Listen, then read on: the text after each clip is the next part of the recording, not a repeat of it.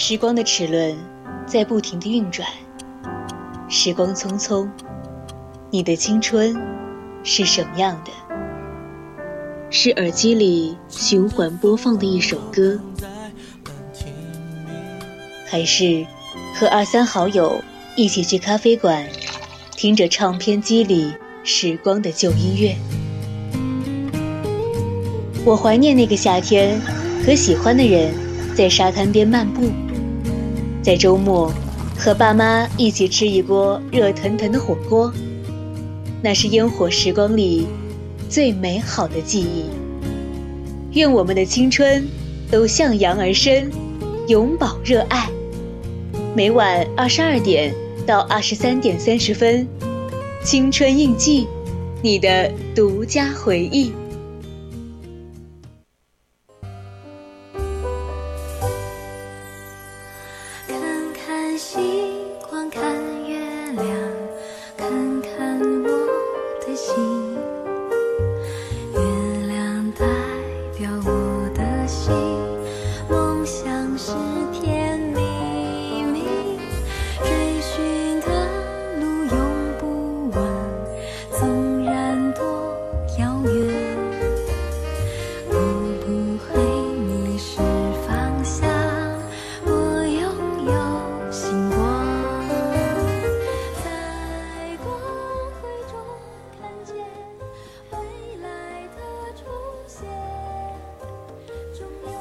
调频与您共享，亲爱的听众朋友们，大家晚上好。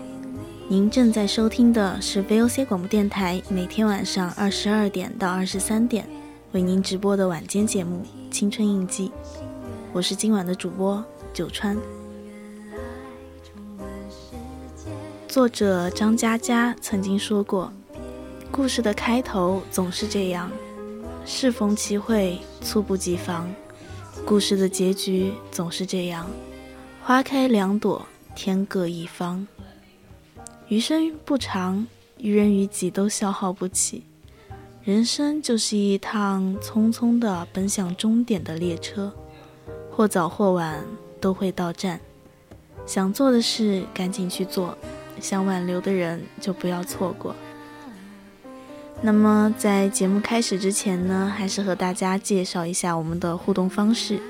大家可以下载荔枝 APP，关注 VOC 广播电台，或者微信搜索 FM 一零零青春调频，关注我们的公众号。四川的听众朋友们呢，还可以打开收音机，调频 FM 一零零，收听 VOC 广播电台。如果对我们的节目感兴趣，想要跟主播进行互动的话，还可以加入 QQ 听友四群二七五幺三幺二九八，跟主播进行互动。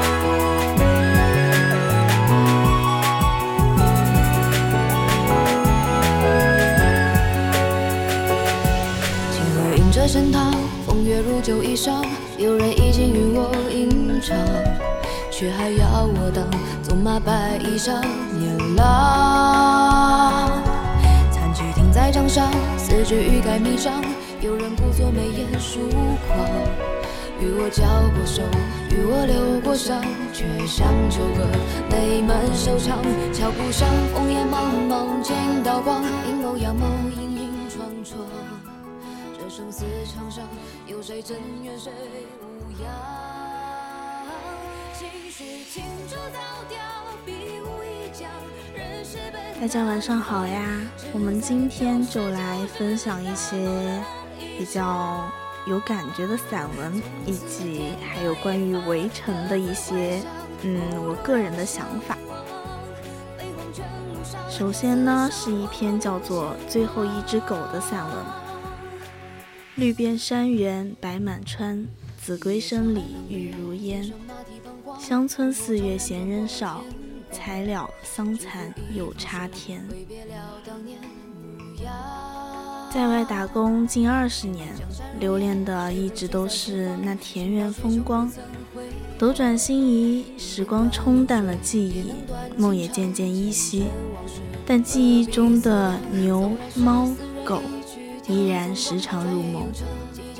且说我家的最后一只狗啊，那时候农村很多狗都被老鼠药毒死了，真是庆幸我家的黄狗竟然长到了成年。它从小就勤快，经常跟着放牛啊、砍柴的人上山，慢慢的就学会了追野兔、黄鹿、抓灌猪。后来啊，就经常被人们叫去打猎用了，脖子上也是挂上了金黄色的铃铛，仿佛就像是那种得到了特殊的勋章一样。来了陌生人呢，他就只是轻轻的叫，但是从来都不会下口去咬人。在火炉旁烤的馍馍呀，还有桌子上放的饭菜。真的从来都不会担心，嗯，他就会去偷吃。他呢，就像那种既懂事又守规矩的人。我在家的时候呀，他整天都跟着我。嗯，平时干活的时候呢，他就爬到我的旁边，就在那儿待着，就是自己玩啊，或者说就是在那儿睡觉。有一年正月呀，我外出打工。第二年夏天的时候才回来，我当时都在想他会不会认不出我了。谁知他听到我的声音，简直是老远就飞奔过来，还摇着尾巴，嘴里呀也发出呜呜的声音，就像是在责备我这些年都去哪儿了，扔下他不管。在他身上，我其实看到了很多人所不及的东西，比如说。在外打工遇到的人都是人走茶凉，不用一年呀就一定相忘于江湖。但我家的黄狗，只要是带它打过猎的、给过它馍馍的人，它永远都不会忘记。这一点我真的觉得有些人在情感方面还不如狗呢。在外遇到的人，即便是喝过酒、吃过饭、借过钱，回头啊可能都忘到九霄云外了。证明啊，人在良心方面亦不如狗。它不像一般的狗，见到穿着华丽的人就去迎合、扭捏作态、摇尾求食；见到衣衫褴褛、蓬头狗面的人就凶猛异常、不依不挠。在他的狗眼里，从来都不会看人低，因为他连看人下菜碟、把人分成三六九等的意念都没有。后来啊，我一直在外打工，回家的时间也是越来越少。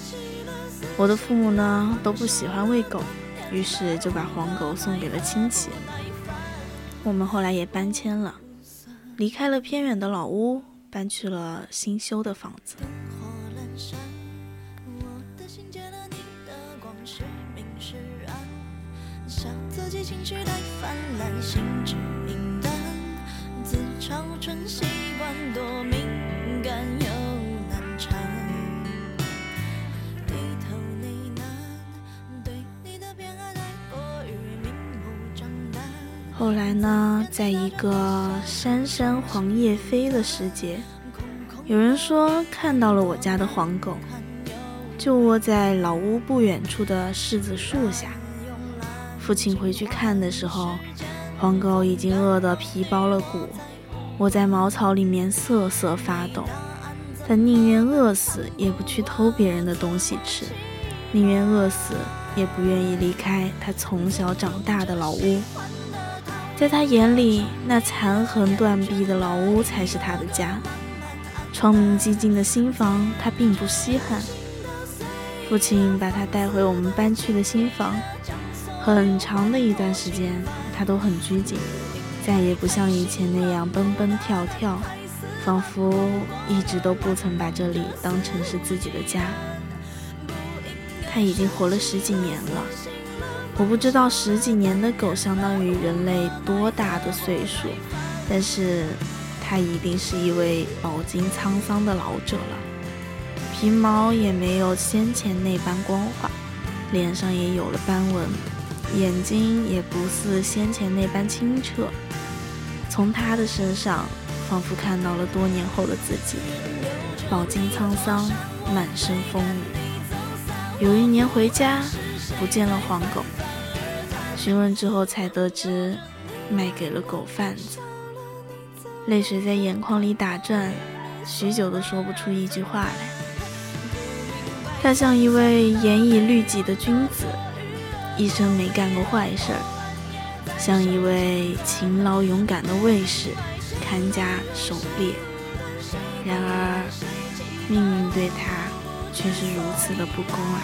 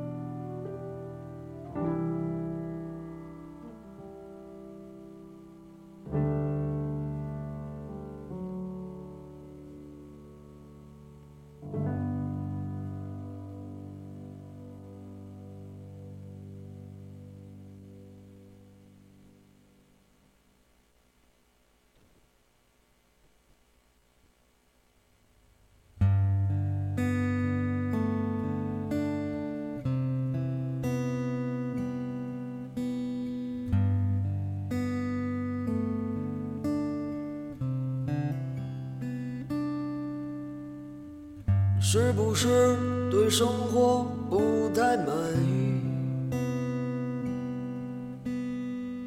很久没有笑过，又不知为何。既然不快乐，又不喜欢这里，不如一路向西去大理。确实，有的时候，我们这样的人可能还不如一条忠实的陪伴着你的狗，因为是人总会有贪心，总会有想念，等等各种各样的因素。但是，可能狗狗的一生里面，只有你，只有那个对它最好的你。接下来呢，我们来欣赏一下第二首散文。展开衣袖，赴约春天。遥望春天，湖边的柳枝又泛起了新绿。原野上，春天的脚步是那么的轻盈。迎面的柔风轻轻吹起谁的长发，谁的裙角，在飘渺的烟波里。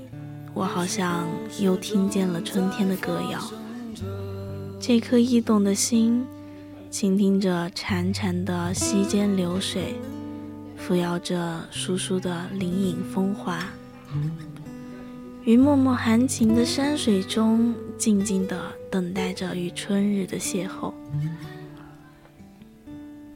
在冬天的背后，我一直守在梅花的一地落英上。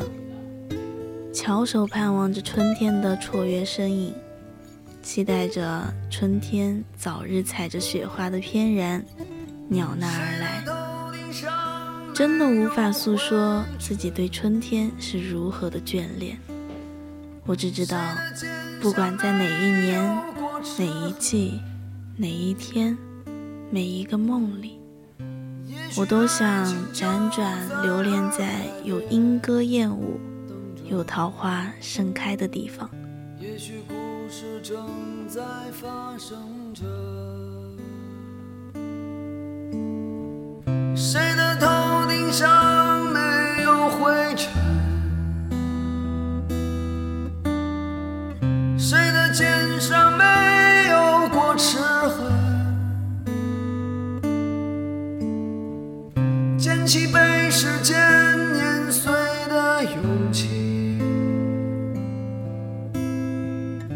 双脚沾满清香的你。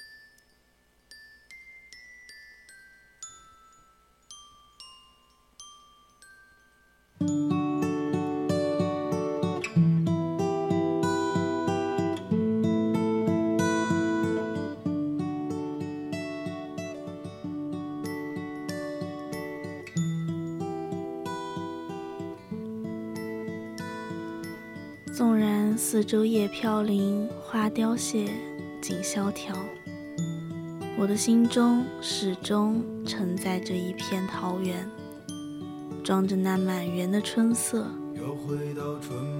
当万物在冬季里收成寂寞的背影时，我依然会选择在旧日的春光里把盏宿醉。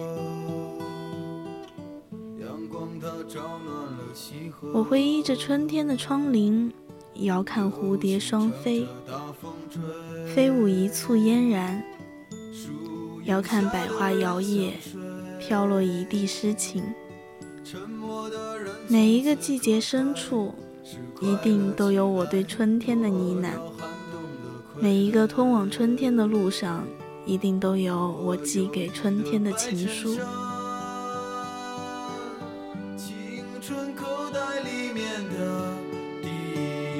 香烟，情窦初开的我，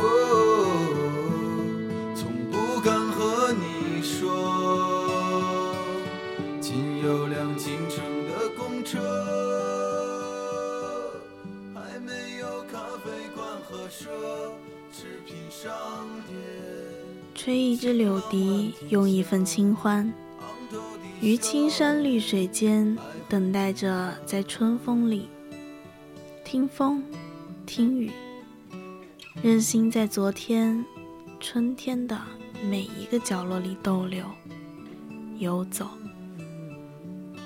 我常美美的遐想：烟水初消见万家，东风吹柳万条霞。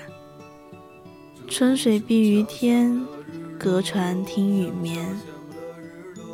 夜来风雨声，花落知多少。或者是杨柳弄春柔，花径暗香流。立于蒹葭之畔，许遇见如诗，把深藏了一冬天的对春的思念，安放在冰雪融化的地方，结一缕梅的幽香，怀一抹雪的纯洁，等着春天送柳信。等着春天展风情，等着处处闻啼鸟，等着桃花朵朵开。花束放手陪我入睡的是月亮的忧愁和装满幻梦的枕头，沾满口水的枕头。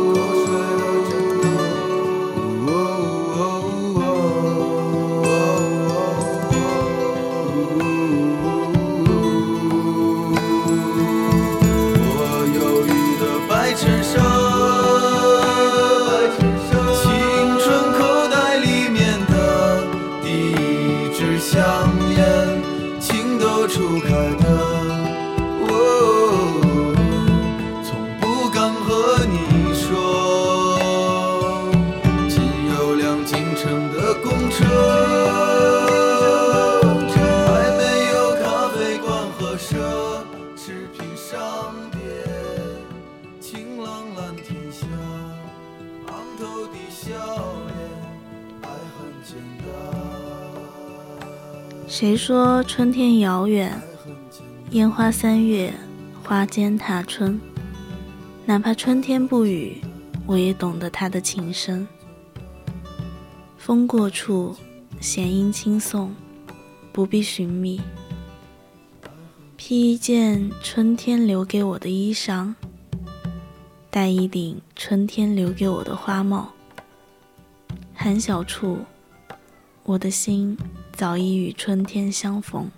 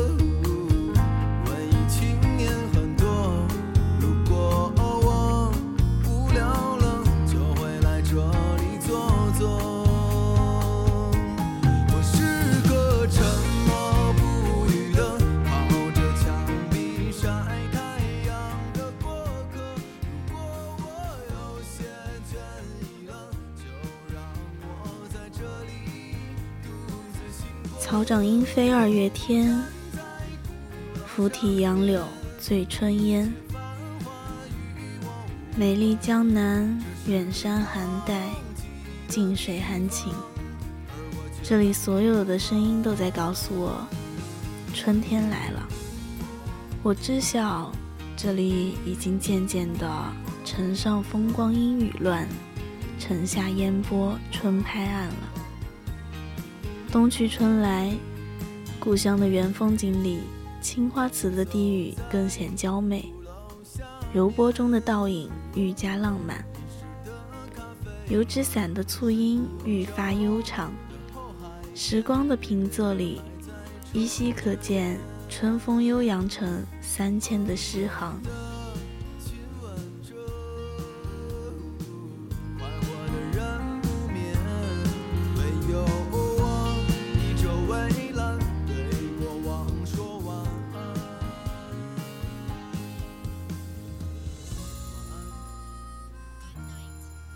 飞来飞去的燕子是春天美丽的使者，在它居里居里的报春声中，春的帷幕徐徐拉开，美丽的花朵含苞待放，宜人的风景已在路上。喜欢织梦、追梦的人，何不轻轻地撩开春的纱窗，铺一案卷白，念旧词，书新词。谱欢曲，牵手春天，将心中幽居的话语抛向天空，洒向大地，抛在天涯，洒在咫尺。人间呀，最是春光好，一草一木皆如诗。如今无需寻春，因为春意在无声中。悄然盈满在我们身边的每一个角落。别再禁锢自己了，我们一起去郊外吧，去海边，去林间，听春风絮语，看春光游曳。我们将万物唤醒，一起赏春日风韵，一起听春日心跳，一起拥清风。与春天一起律动，一起共舞。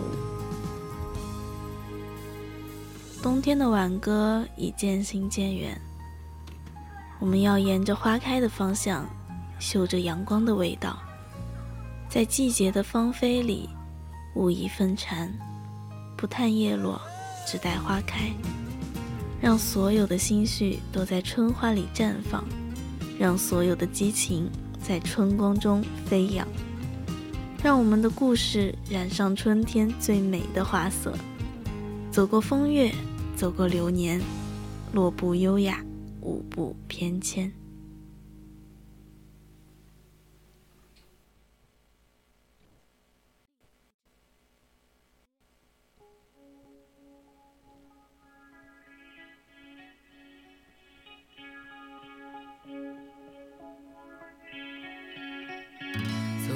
想仗剑走天涯，看一看世界的繁华。年少的心总有些轻狂，如今你四海为家，曾让你心疼的姑娘，如今已悄然爱情总让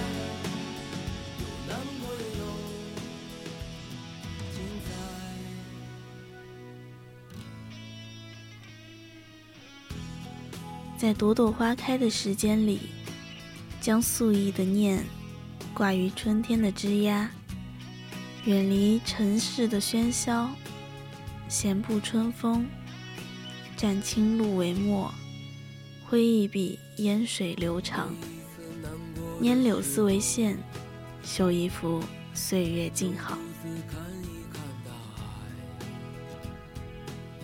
春天是率真的。是妩媚的，是风情万千的。这个季节，要穿上美丽的裙衫，梳广袖，约会春天。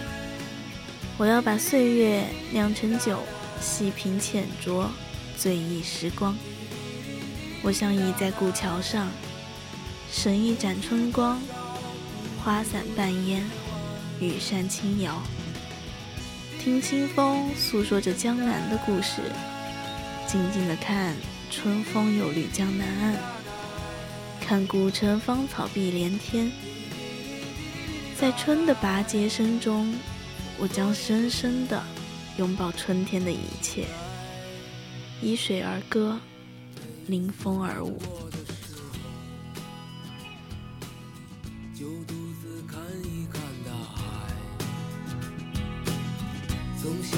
身边走在路上的朋友，有多少正在醒来？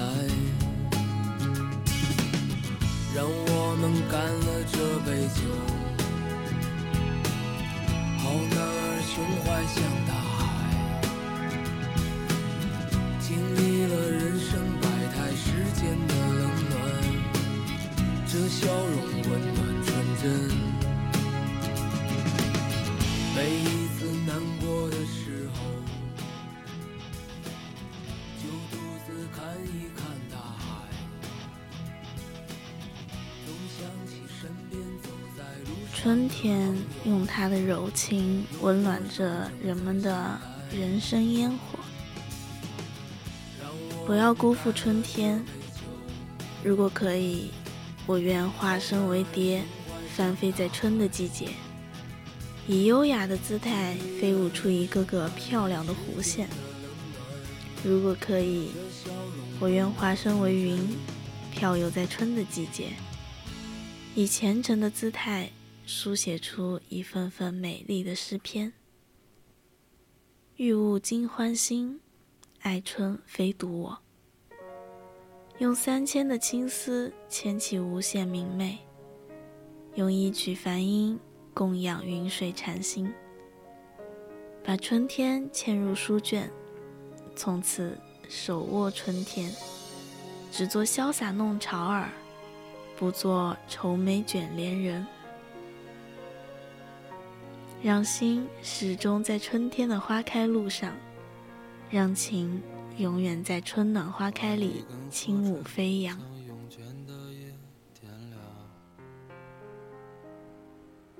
吐出一缕烟，飘向半掩的窗。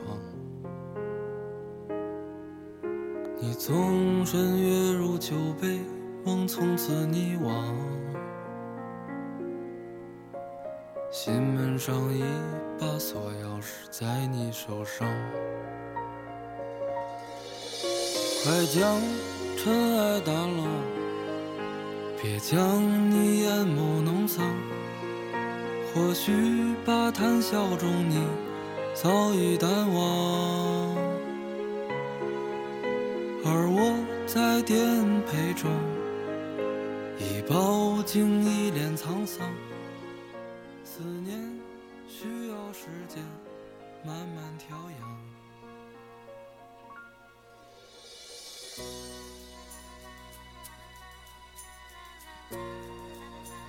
春风复多情，吹我罗裳开。只要心有春风，春天就可以永不远离。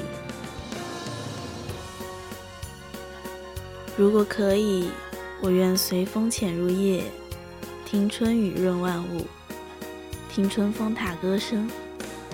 如果可以，我愿随风展枝头，看春天展风情，看百花次第开。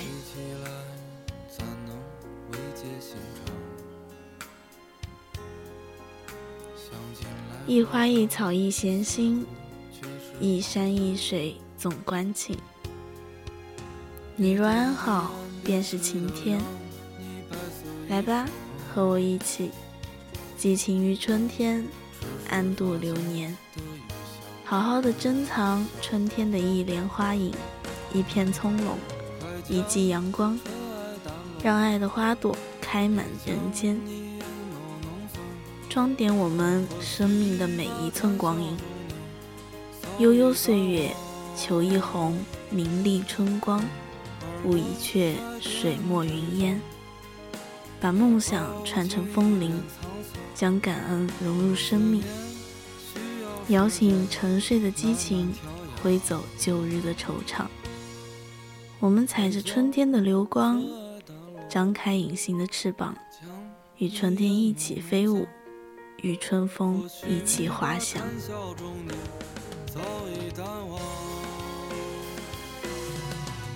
而我在颠沛中，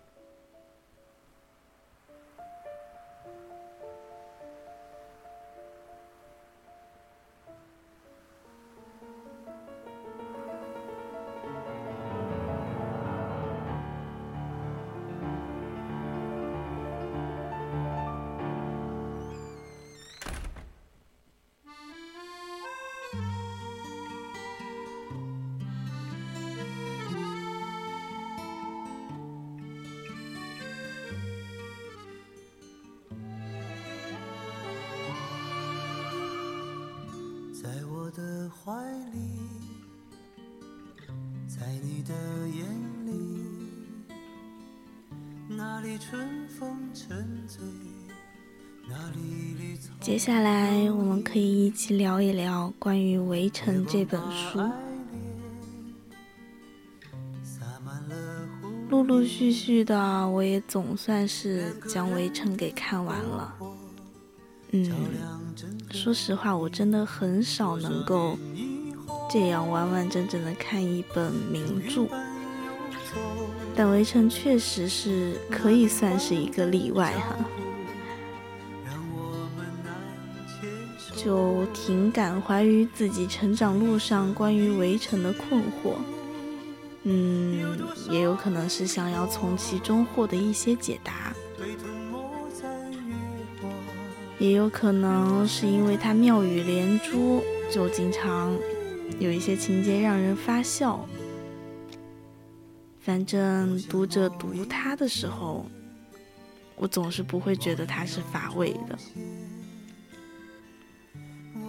其实我挺羡慕钱钟书的吃人吃福。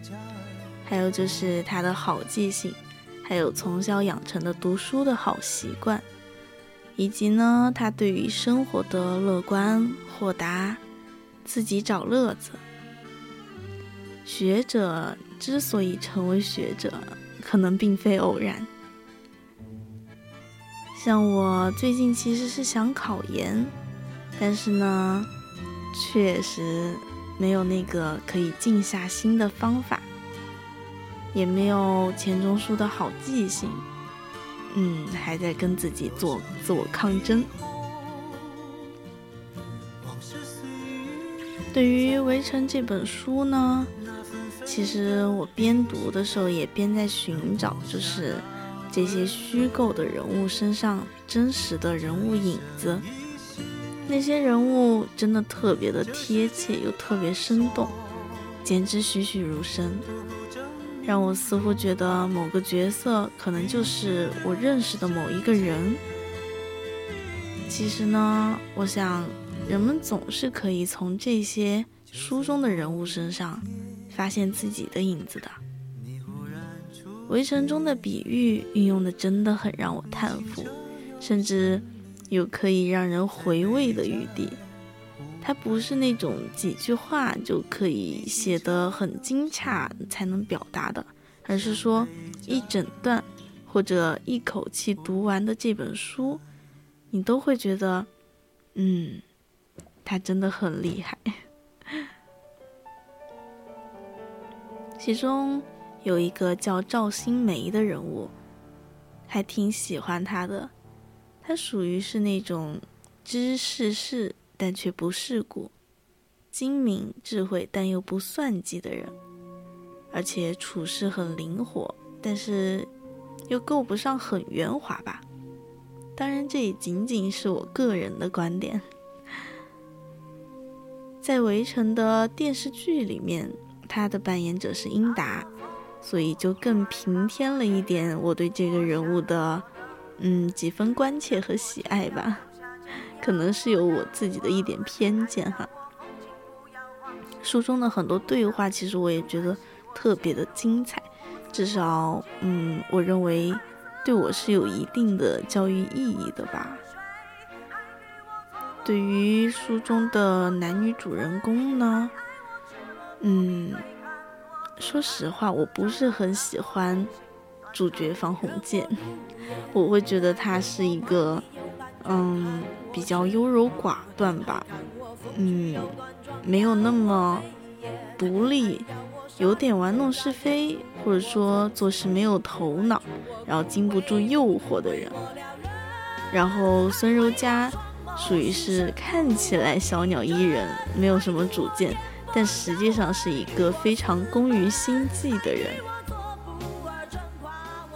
它就有点像是那种，嗯，浓缩的才是精华的感觉，就是一个小小的身体里面蕴含着强大的爆发力的那种。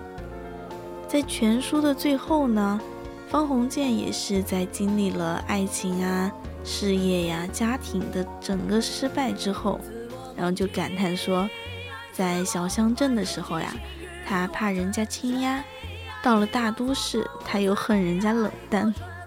倒觉得青鸭还是瞧得起自己的表示，就是条微生虫也沾沾自喜，希望有人搁它在显微镜下面放大了看。拥挤里的孤寂，热闹里的凄凉，使他像许多住在这个孤岛上的人，心灵也仿佛是一个无凑般的孤岛。我想，这不仅是方鸿渐当时的心情写照。也有可能是他这失败的一生的真实写照吧。在《围城》这本书里面，其实我看到了很多当时社会中人与人之间的虚情假意。书中也多次都出现了很恭维的话。嗯，一开始可能我会有点看不顺眼吧，就认为人与人相处的时候。一见面就是恭维的话，如果是我听了，绝对不和这个人交往，因为有可能就是我会觉得这个人对我没有一点诚信呀，啊，或者说会觉得他就很谄媚，我就不喜欢。但是在文中发现了这样一段令我，就是就是说，顾尔谦看到了李梅婷的字，不断的夸赞李梅婷一手能写好几个字。然后几体字，然后没想到李梅婷就笑着说：“我的字写的很糟，这些片子呀都是我指导我的学生写的。”当我看到这儿的时候，其实在想，我就要看看你顾尔谦到底要怎么下台。令我没想到的呀，人家顾尔谦脸色都没变，直接说：“哎。”名师必出高徒呀，名师必出高徒啊！我那时真的是有点无语呀，就真的着实佩服于老顾的社交功夫之深，脸色一点都没变，就可以说出这样的给自己下台又能解围的话，真的，一下子忽然觉得，哎，庆幸自己没有生在那个年代。因为像我，如果在当时的话，可能就是一个嘴很笨的人，又不能恭维别人，然后自己可能也不那么能受得了恭维，嗯，想想可能会觉得很难受。我当时一边读《围城》，也一边在想，就真的很佩服钱钟书，他的阅历以及知识实在是太高深了。他不仅在书中提出过摩登文明，还知道外国外交家和国家总统的一般神态以及惯有动作，而且他也很清楚地记得《儒林外史》里面一个很小的细节，还有各国经常有的活动呀，英国首相啊，啊，德国飞行员呀，这些他都有描述。我想，嗯，钱钟书可能还能做一名思想家吧。他在《围城》里面其实加入了很多自己的想法，就比如说，嗯，他写了一个女朋友的概念，就很像数学里的那种概念，嗯，还有什么朋友之间的相处啊，科学家与科学的不同啊，中国人与西方人，嗯，那种区别。从此我也算是明白了，一个文学家啊。你不仅文学要好，而且各方面的知识也要广，不然你也没有办法写出一个庞大的世界观，以及利用这个世界观来表达你自己的想法。读完《围城》呢，其实我也算是有很多的收获，就比如说我学会了一种我从来就没有用过的写作手法。嗯，我写作挺挺烂的，就是当时。一个男孩的母亲在跟苏小姐谈话的时候，看到儿子在跟苏小姐捣乱，然后就利利用破折号转移说话对象，说的是：“嗯，在国内念的书，生小孩全忘了，然后破折号，下死讨厌，我叫你别去，你不干好事，准弄脏了苏小姐的衣服。”真的这样子的话，就挺能够使文章更具有真实性的。但如果像我们普通写的话，可能就是，嗯，生小孩全忘了，然后就是，嗯，母亲转过头一看，哎，吓死讨厌。但是那样的话，可能你就会中间被我的那个转折给打断一下。但如果直接加个破折号，你也能够理解他说话对象的转变，变成了那个小孩儿。但是你也不会被中间很长的一段语言打断。这样的话，真的文章会更有连贯性，更有真实性一些。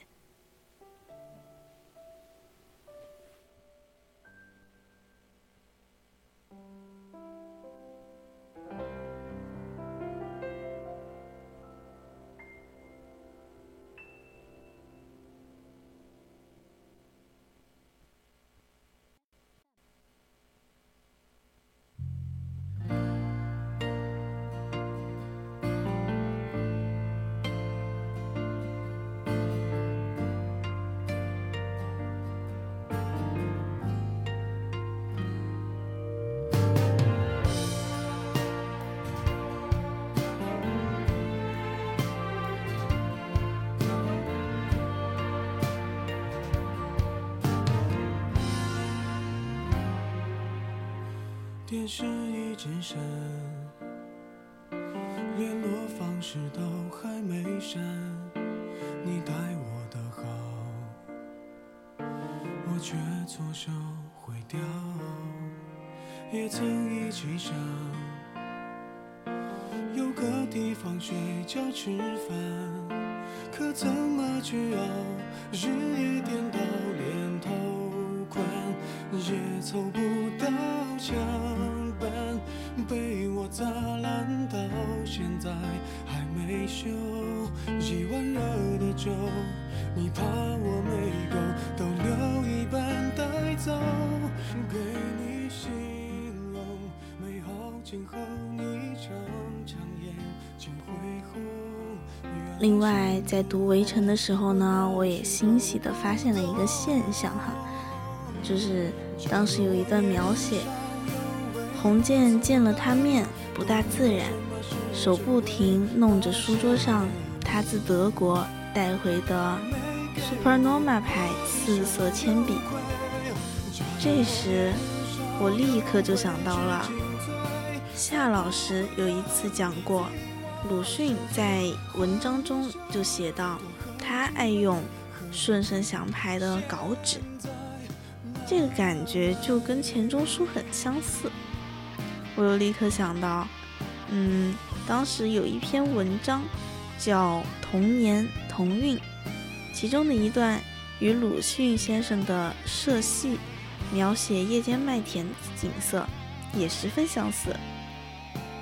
那个时候呀，我就感觉，嗯，有句话说的特别对，就是鲁迅就像文学的导师一样。就是很多东西都会引用上鲁迅先生的一些描写呀，或者说是习惯，就会感觉，嗯，他本人就是所有文学的引领。当然，这只是我个人的想法，可能是我会比较，嗯，关注一些。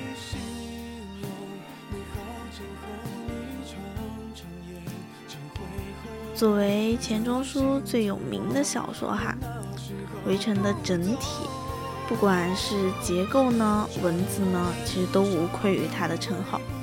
尤其是那个以老古钟作为文章的结束，真的更是给人们带来那种充足的遐想空间，让人浮想联翩呀。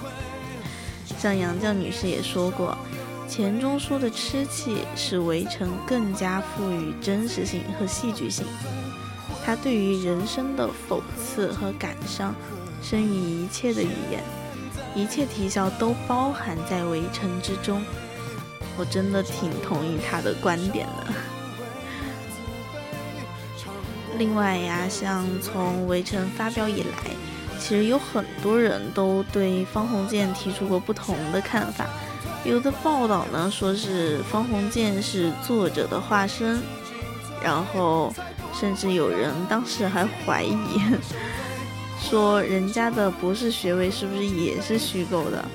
嗯，但无论如何嘛，方鸿渐是个典型的知识分子形象，这句话是毋庸置疑的。就正因为他是知识分子，而且是那种带着玩世的态度处事，但是又有点良心的知识分子，所以才构成了他人生的第一圈围城。方鸿渐，嗯，确实我感觉有当时的通病，就是有点虚荣嘛。嗯，有点玩世不恭，但是呢，他又不像青梅那样有真才实学，也不像韩学玉那些人就是完全昧着良心。他希望能够做一个大人物，这样的性格呢，可能就决定了他一生吧。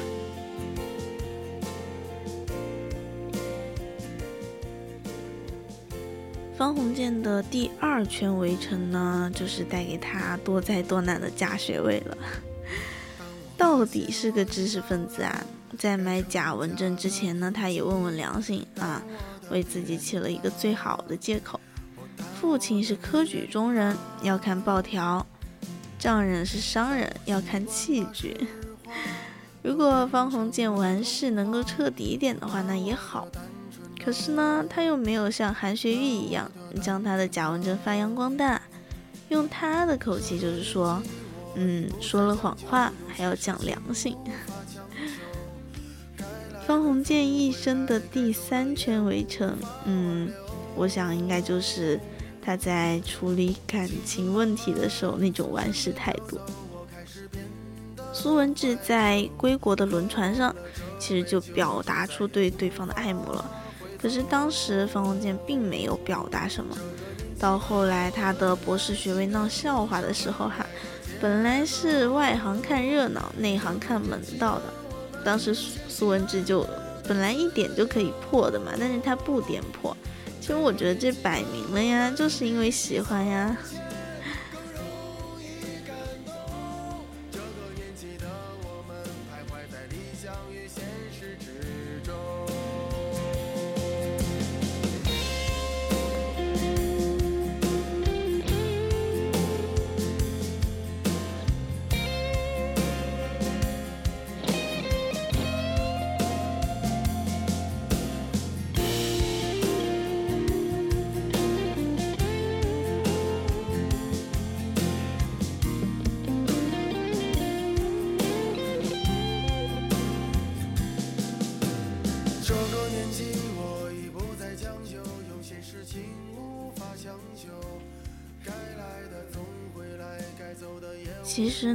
对于故事的主人公方鸿渐，嗯，还有一层感触就是同情吧。钱钟书先生对于方鸿渐的描写真的是出神入化，当然最终也是一个悲惨的命运嘛。他出生在一个中产阶级家庭，就很强烈的好奇心哈，促使他走走到了围城一般的社会。在城中，他感受到了社会的不如意，但是当他想要出去的时候呢，却发现城门已经关闭了。抱着无奈的心情啊，只能一头钻进了婚姻、事业和家庭的圈子里面。在婚姻的围城里，他爱上了博学多才的苏文志，但对方的漠然，注定了这是一场失败的嗯单恋。但颇有心计的孙柔嘉利用他的同情心，成就了他那个并不美满的婚姻。在事业的围城里面呢，方鸿渐同样也不如意嘛。经历了两次转系之后呢，大学勉强算毕业，在岳父的资助下哈，踏上了留学之路，但是却因为无心学业而与一纸博士文凭失之交臂。就为了搪塞岳父还有家人，只好买了一张假文证交差。生活所迫嘛，回国之后呢，方文健就和赵新梅等人一同踏上了前往三旅大学的求学之路。学校呢虽然地处偏远，但是也不是一方净土。清高孤傲、无所作为的方鸿渐，也算是在十几个知识分子之间的勾心斗角里面败下阵来。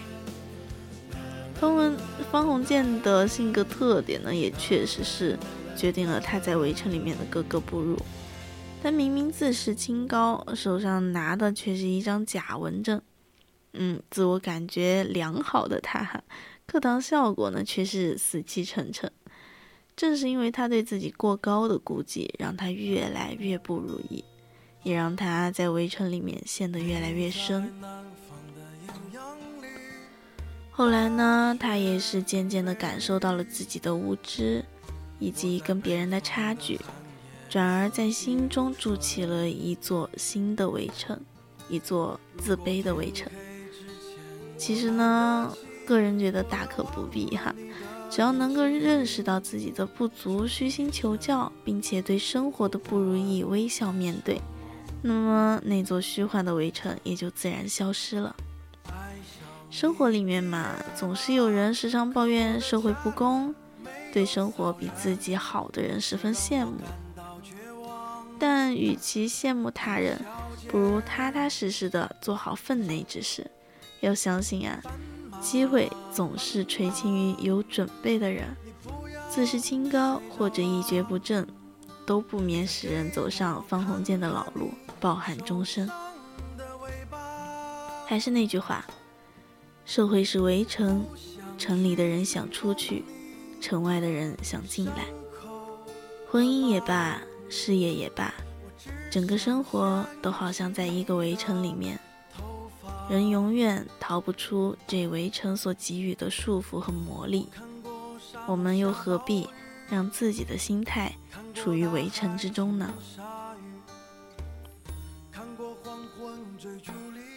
钱老先生的围城确实是人生真实的生活状态哈，书中的人物呢，也代表了我们大多数的人。书中并没有那种可歌可泣的爱情。也没有伟大的理想，但是确实啊，这就是我们的生活，这就是我们的人生。它没有那么好，也没有那么糟。钱老的文笔真的很深厚，再次感叹一下。书中真的有非常多的讽刺的内容，然后很多很真实的东西，寓意也很深刻，令人回味。书中的主角方鸿渐也是一生碌碌无为，但却尝遍人生百态。他各种各样的嗯阴差阳错，嗯，每一次看这种小说呀或者电视剧的时候，都会发现主角嘛总是会有各种各样的错过、后悔、误会。嗯，等等等等的问题，但其实，嗯，我们原本会觉得自己的人生好像并没有这么多跌宕起伏，啊，可能大家就是很平凡、很普通的，嗯，但有可能是我们没有站在上帝视角来看，嗯，有可能站在上帝视角，我们每个人也是自己的主角，每个人也有非常非常多的遗憾呀。后悔呀，嗯，或者说惊喜呀，等等的，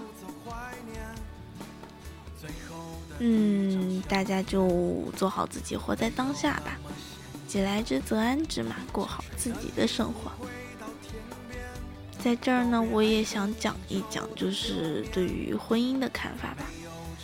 其实呢，在我看来，嗯，婚姻里面。肯定是有所需求才能构成最牢固的婚姻啊！当然，先声明一下，我还没有结婚哈，我只是嗯一点点自己的看法。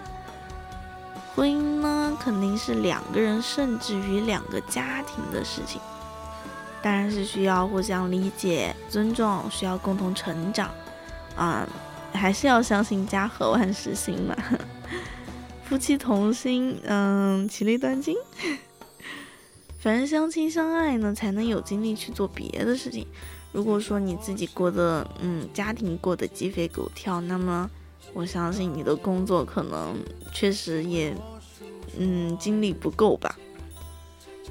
所以，嗯，不管大家呃性别是什么，结婚之后呢，都一定要把嗯自己的另一半啊放在一个很重要的位置上面，因为一般来讲，夫妻关系好的，孩子也是很开心的嘛，然后父母一般也是比较安心的。生活不易嘛，且行且珍惜。嗯，月是长松下，读书秋树根。围城啊，嗯，怎么讲，是一个很深刻、很深刻的小说，真的算是我很难得能够看完的一本名著吧。我记得我原来还看过那个什么《稻田里的守望》啊之类的，但是，嗯，属于是。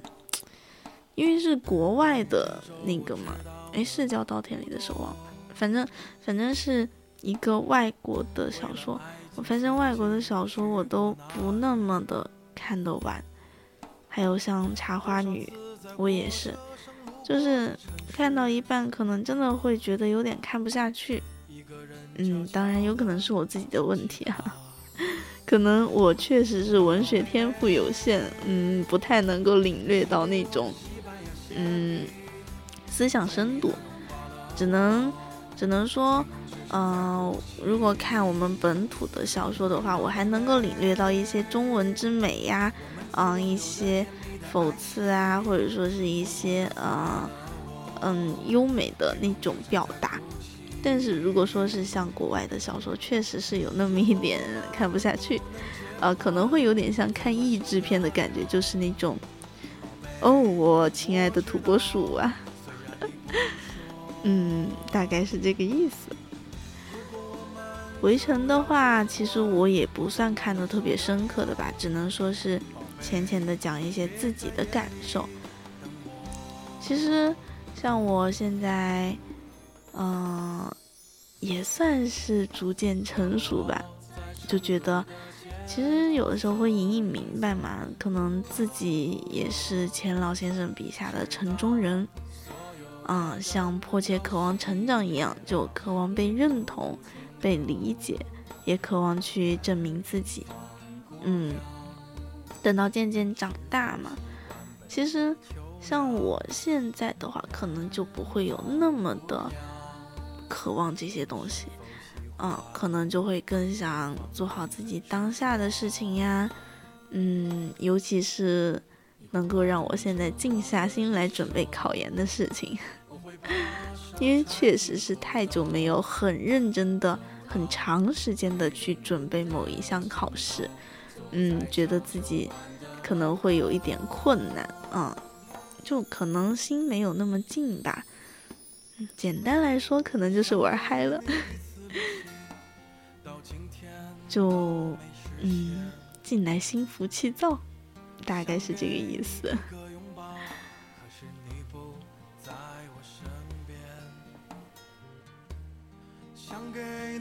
丝温暖，不奢求多少时间。别担心，我没有走远。别担心。我一直在你身边。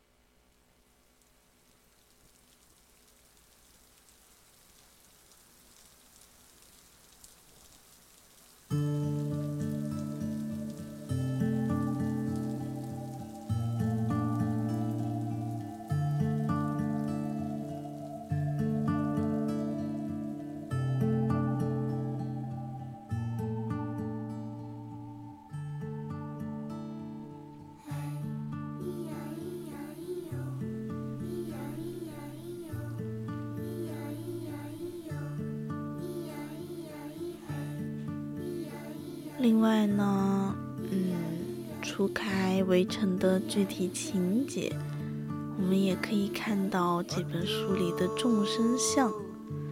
其实，嗯，说到钱钟书，其实我很想讲一讲杨绛先生，就是他后面讲到的，就是在这本书后对这本小说的各个人物原型的解剖。嗯，还有就是钱钟书先生借主角的口说出的那番话。人人像是电台，一路调频，只觉得各个电台莫名其妙。但如果定在某个频率听下去，就能明白它的前因和逻辑。将特定的时代背景剥离开，文中的各个人物的性格特点、心理活动，仍旧能够让读者就觉得似曾相识，或者说是由于我心有戚戚。我心有戚戚焉的激荡，这可能也就是经典之所以成为经典的缘故吧。其实，在杨绛先生书后有一句分析孙柔嘉的话，他说的是：“嗯，他没有什么爱好，但善于经营。她一生最大的成功是嫁给了方鸿渐，她一生最大的失败也是嫁给了方鸿渐。”这个评价哈，在我听来是真的十分刺耳，但是却一针见血。尽管书中孙柔嘉一直是那个赚钱多的，并且呢，在与方家人交锋的过程中，处处显出一个女大学生的进步，但结婚并维持住她，仍然是孙柔嘉最大的人生使命。她的聪明和价值全部都耗费在了这个使命上。脱离开家庭婚姻呢，就不能独立展现了，他不能够洒脱，可能这也是时代使然的悲剧吧。我为他可惜，也为当下仍旧无法洒脱的众多女性可惜。婚姻这座围城呀，真的挺难的。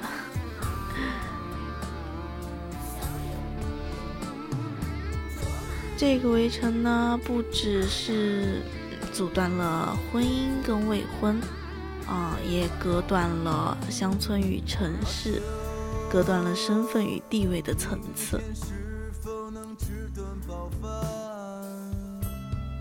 但愿，嗯，大家都能够活在当下，放在当下。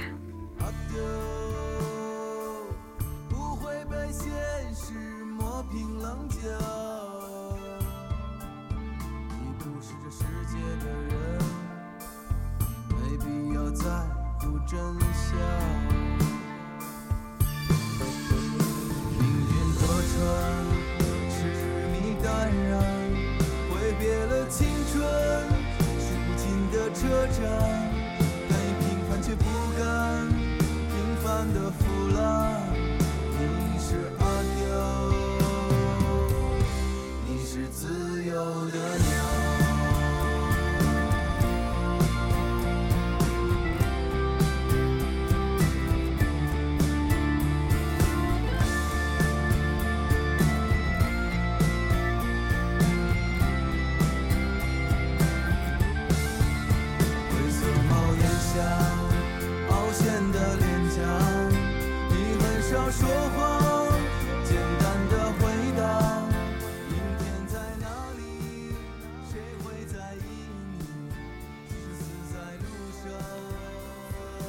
人生快事莫如读书，《围城》呢是一本现实主义的讽刺长篇小说，也是一幅市井百态图。嗯，这里面钱钟书先生以幽默的语调批判了当时，啊顽固不化或者崇洋媚外、崇洋媚外的种种行为，也调侃了当时老人的迂腐、留学生的傲气。同时呢，还揭露了那种嗯婆媳之争、妯娌之争、情敌之争、同事之争，其实还是蛮有意思的。读起来，这里面呢，嗯，钱钟书先生也是用那种辛辣的笔锋，哈，一针见血的将当时的中国人展现出来了嘛。嗯，对于方鸿渐这个主角，感觉每个人可能都会有不同的想法啊，不同的见解。我觉得其实他也挺像，嗯，很多普通人的嘛，就是既不高大也不渺小，游走在善良和丑恶的边缘。嗯，用赵新梅的话来讲哈，就是一棵墙头草，随风倒。我们每个人一生都在奋斗嘛，从上学开始，小学的时候呢，想要考一个好的初中；初中的时候呢，想要考一个好大学，啊啊，好高中；高中的时候呢，想要考一个好大学；大学的时候又想找一个薪水高的工作，然后组建一个幸福的家庭。就一次次兴奋地进入那个期待的地方，然后不久之后呢，又觉得很乏味啊，想要跳出去，但最终嘛，我们 终究还是被困在了城中，迷失了方向。希望吧，我们的一生不要总是在一座围城里面度过，像《平凡的世界》中的孙少平那样，虽然也是进出围城。但是坚守着自己的信念，平凡而又伟大的度过一生，其实就好了。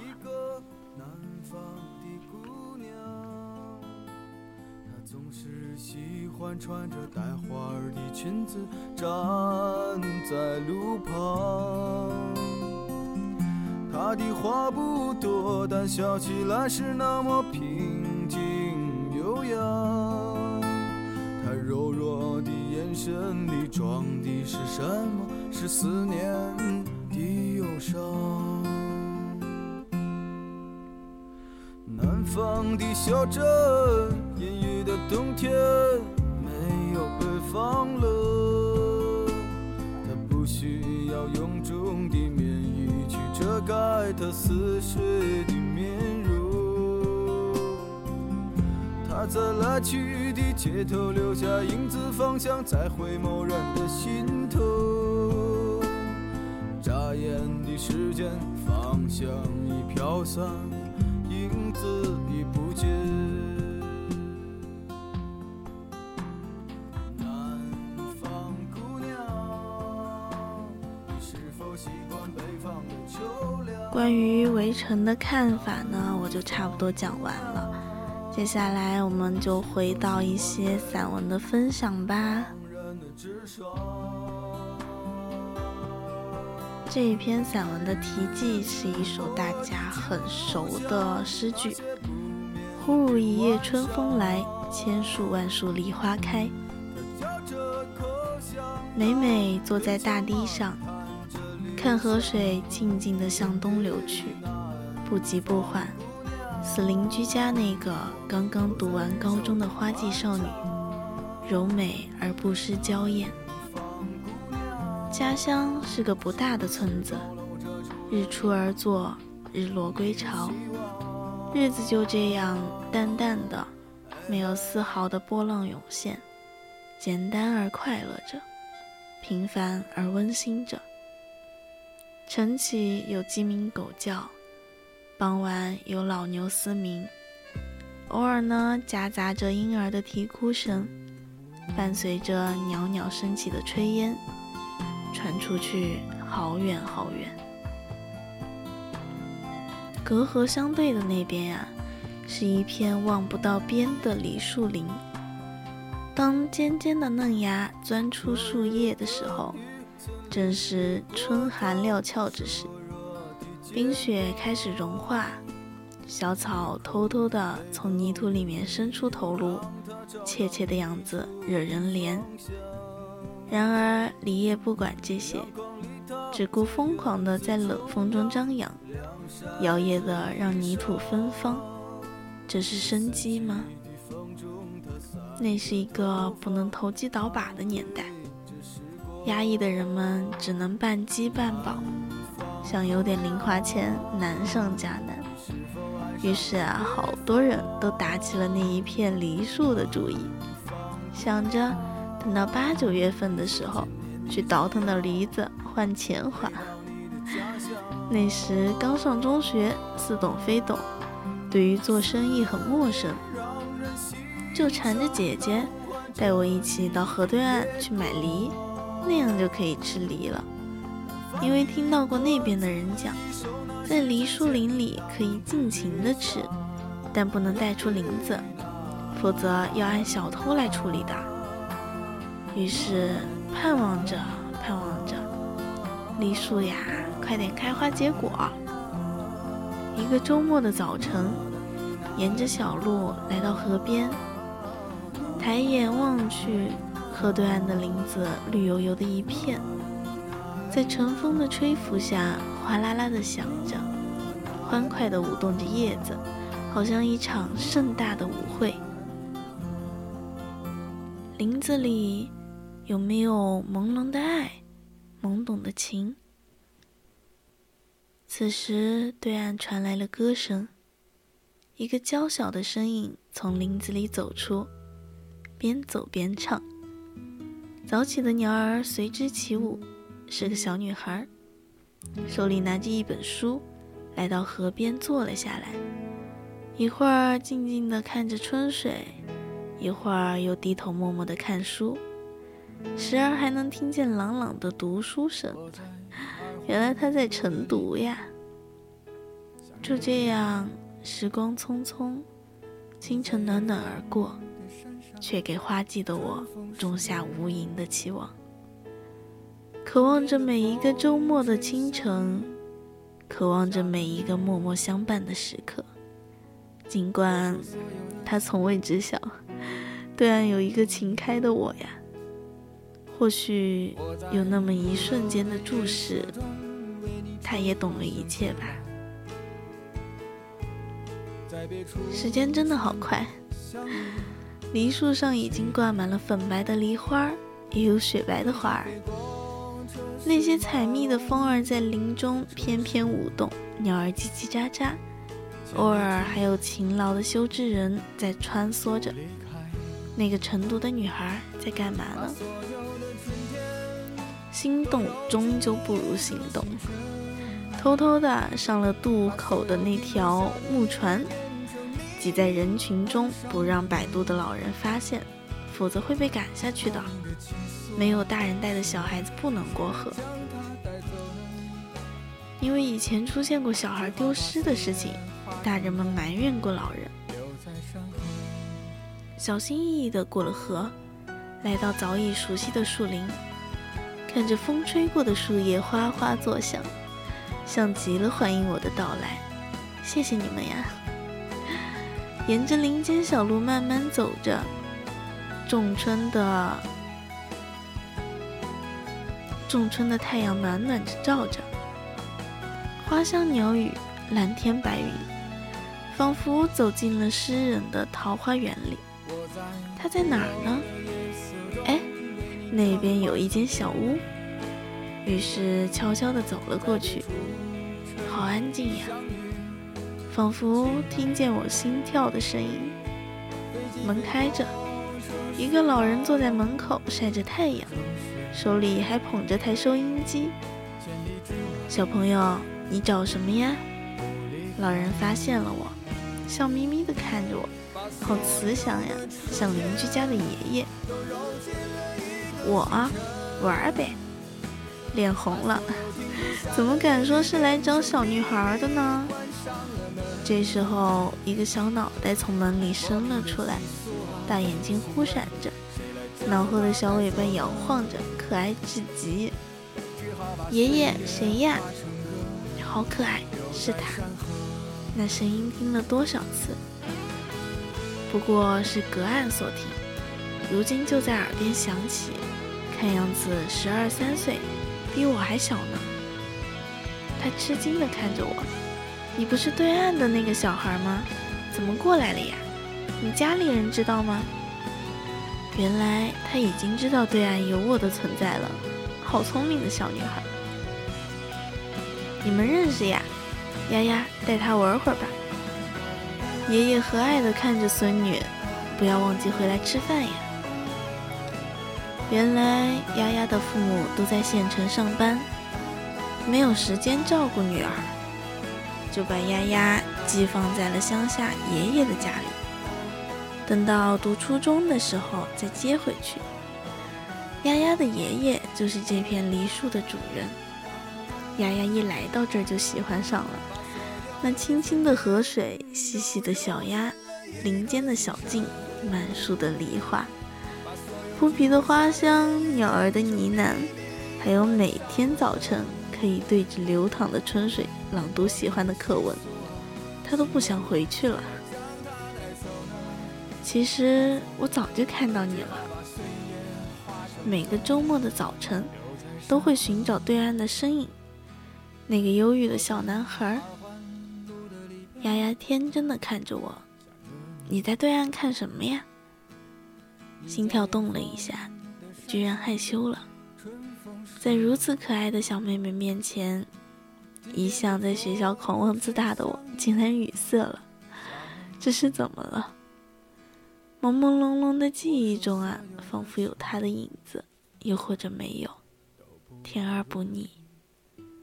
那个晚春的上午，我们玩了好久，在林间嬉戏着，捉蚂蚱，追蜜蜂，看花儿吐蕊，有时调皮的爬上树捉迷藏。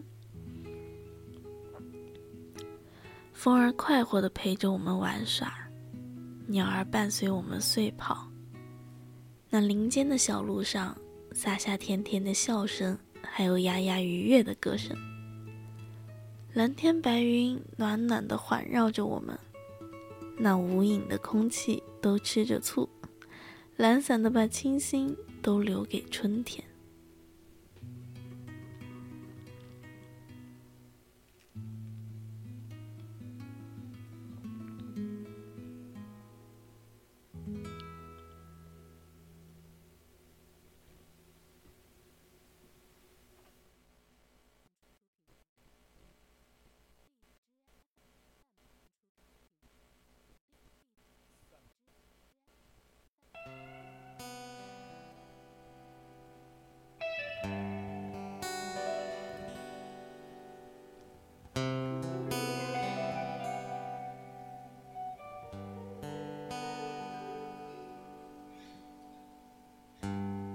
走在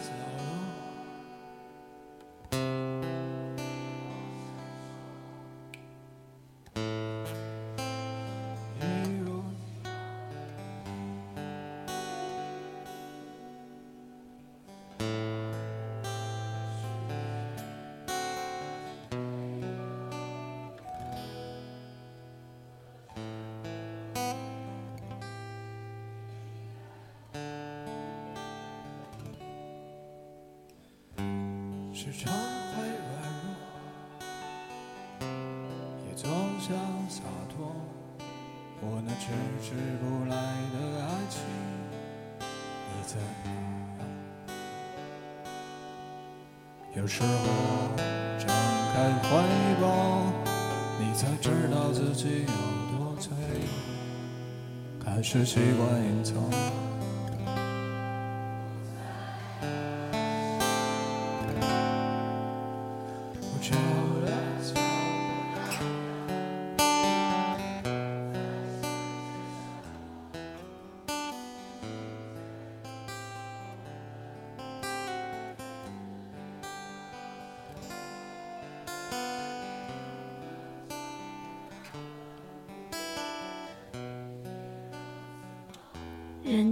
最是春光好，一草一木皆入诗。如今我们无需寻春，因为春意于无声中悄然盈满在我们身边的每个角落。别再禁锢自己了，我们一起去郊外，去海边，去林间，听春风絮语，看春光游曳。我们将万物唤醒，一起赏春日风韵，一起听春日心跳，一起拥清风，与春天一起律动，一起共舞。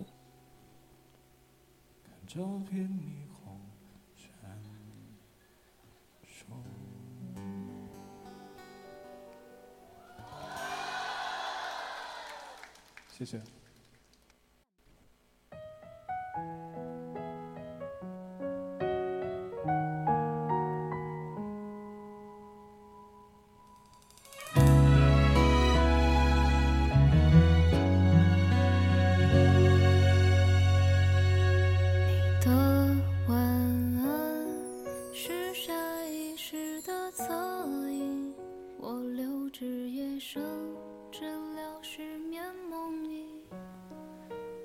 冬季的挽歌已渐行渐远，我们要沿着花开的方向，嗅着阳光的味道，在季节的芳菲里悟一份禅，不叹叶落，只待花开，让所有的心绪都在春花里绽放，让所有的激情在春光中飞扬，让我们的故事染上春天最美的花色。